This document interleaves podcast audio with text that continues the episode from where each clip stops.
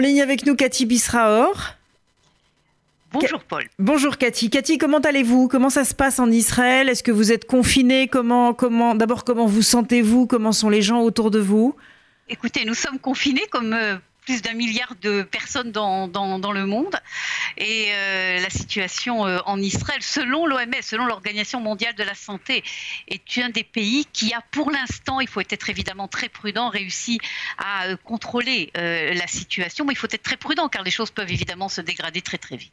Euh, comment ça se passe du côté palestinien? Parce qu'on se dit que euh, si dans la bande de Gaza ou euh, en Cisjordanie, l'épidémie venait à, s'accentuer, ça pourrait être dramatique pour, pour Israël. On sait que les frontières sont poreuses. Euh, dramatique pour euh, Israël et dramatique euh, également pour les Palestiniens eux-mêmes. Il y a une grande différence entre Gaza et la Cisjordanie. La Cisjordanie, la situation est plus ou moins sous contrôle parce qu'il y a une interaction importante au niveau des services médicaux entre Israël et, les, services palestiniens, l'autorité palestinienne, un contrôle par exemple des passages.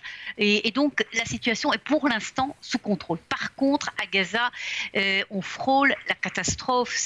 La vie de toutes les, aussi bien en Israël d'ailleurs que euh, des organisations de, l'ONU. D'abord parce qu'il n'y a strictement aucun moyen euh, sérieux de faire face à une épidémie, à une aggravation de l'épidémie. Ils parlent d'une dizaine de malades, mais évidemment, ils n'ont aucun test, aucun moyen, donc ils ne savent pas. Il n'y a eu aucun moyen sérieux euh, de confinement qui a été pris, seulement très très partiellement.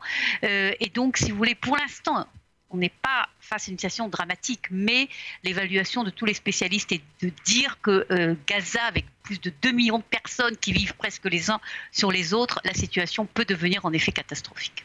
Alors quand on parle de euh, ce qui se passe en Israël, souvent on cite l'hôpital euh, Sheba, qui on le sait est euh, classé parmi les, meilleurs au monde, où il y a un travail qui est fait entre les médecins juifs et arabes absolument formidable, où ils travaillent évidemment ensemble, main dans la main.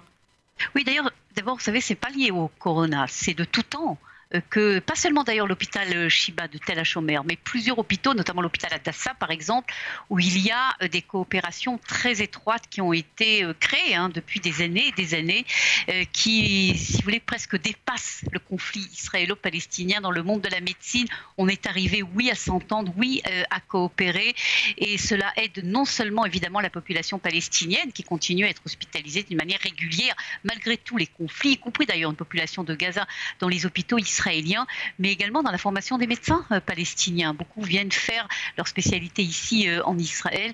Et donc, c'est clair que dans cette situation dramatique de pandémie, euh, cette coopération s'est considérablement renforcée. Il y a une, photo qui, tourne beaucoup sur les réseaux sociaux qui a été postée par le Magen David Adom, qui est l'équivalent en Israël de, la Croix-Rouge française, où on voit deux infirmiers qui font leur, leur prière devant leur ambulance. L'un euh, qui est juif est tourné vers Jérusalem et l'autre musulman, on le voit agenouillé sur un tapis de prière en direction de la Mecque. Et c'est vrai que euh, c'est une image qu'on gardera en tout cas de, de, cette, de cette pandémie. Oui, je suis d'accord avec vous. C'est une image aussi qu'on a beaucoup vue ici euh, euh, en Israël. Mais vous savez, c'est une image euh, où le monde, disons, découvre une, un, un, côtoiement israélo-palestinien au niveau de la médecine. Mais je peux vous dire, même personnellement, je l'ai vu, si vous voulez, ce côtoiement israélo-arabe, israélo-palestinien, c'est véritablement le quotidien d'Israël. Allez dans n'importe quel hôpital d'Israël, vous avez des infirmières arabes, des infirmières juives, des malades juifs, des malades arabes. Dans le monde de la médecine, encore une fois, la a réussi à être créé. Alors, ce qui est clair, c'est que le coronavirus aura eu des implications politiques assez évidentes, euh, qui ont d'ailleurs euh, euh, surpris certains analystes politiques, avec Benny Gantz qui devient président de la Knesset, une alliance avec Benjamin Netanyahou et un poste de Premier ministre tournant. Oui, euh, la grande question, c'est ce qui va être tournant, ce poste de Premier ministre. C'est une des questions euh, que l'on pose, Paul, parce que c'est vrai que sur le papier, c'est pas encore signé, mais ça va être signé certainement dans les quelques heures, Benny Gantz doit devenir Premier ministre de l'État d'Israël en septembre-octobre 2021. Mais vous savez, il faut tout de même se rappeler l'histoire.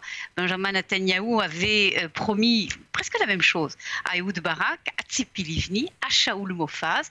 On connaît la situation aujourd'hui. C'est Benjamin Netanyahu qui est toujours Premier ministre et Barak Livni et Mofaz, eux, se contentent de s'occuper de leur Twitter.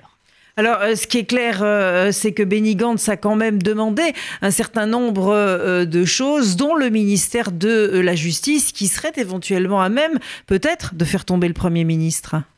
Non, c'est pas le ministère de la Justice qui peut faire tomber le Premier ministre parce que, si vous voulez, aujourd'hui, l'affaire du procès de Benjamin Netanyahou est en dehors du ministère de la Justice puisque un procès va débuter.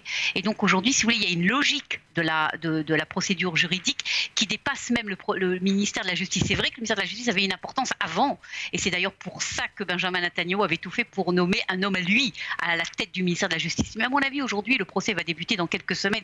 Il va y avoir une dynamique. Mais ce que vous dites est très important parce que c'est sûr que Benny Gantz, qui a tout de même fait euh, un, virement à, plus de 100, 360 degrés, j'ai presque envie de dire, euh, véritablement euh, passer du non-non à Netanyahou à oui-oui Netanyahou, a dû, face à, ses électeurs, à son propre parti, proposer, si vous voulez, montrer qu'il a eu tout de même un succès.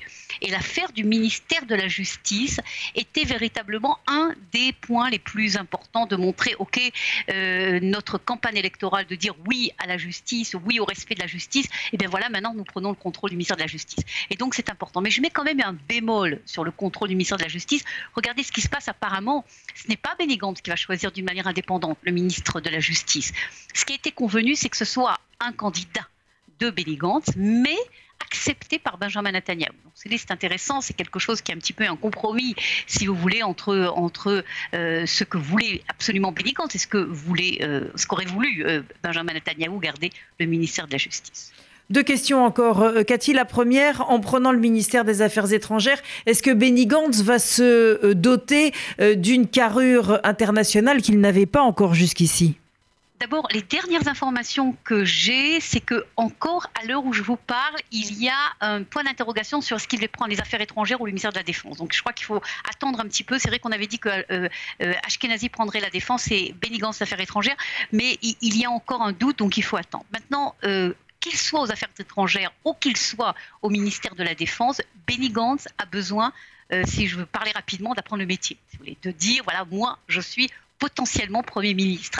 Alors, je vous ai cité trois exemples de baraques de Livni et Mofaz où ça n'a pas marché, où Benjamin Netanyahu est arrivé, pour parler un petit peu vulgairement, à magouiller de telle manière qu'en fin de compte, ils ont été totalement neutralisés.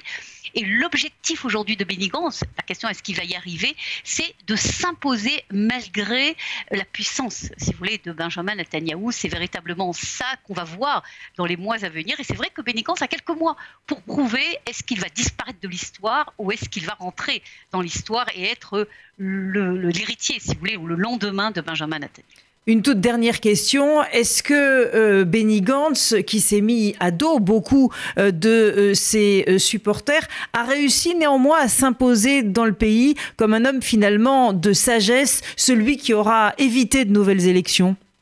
Écoutez, vous savez, il y a deux sondages qui sont publiés ce matin dans les journaux. Le premier, c'est sur Pessar. Comment les Israéliens vont passer euh, Pessar alors qu'ils ont l'habitude, vous savez, de grandes réunions familiales.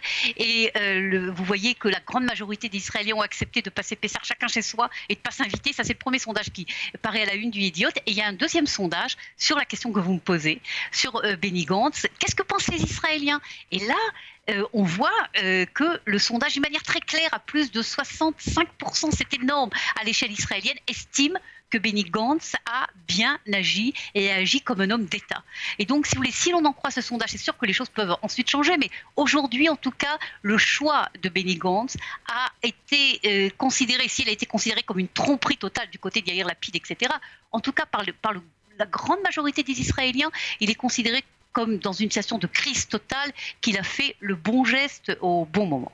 Merci Cathy pour toutes ces explications. Restez chez vous, soyez prudente et on se retrouve la semaine prochaine à la même heure.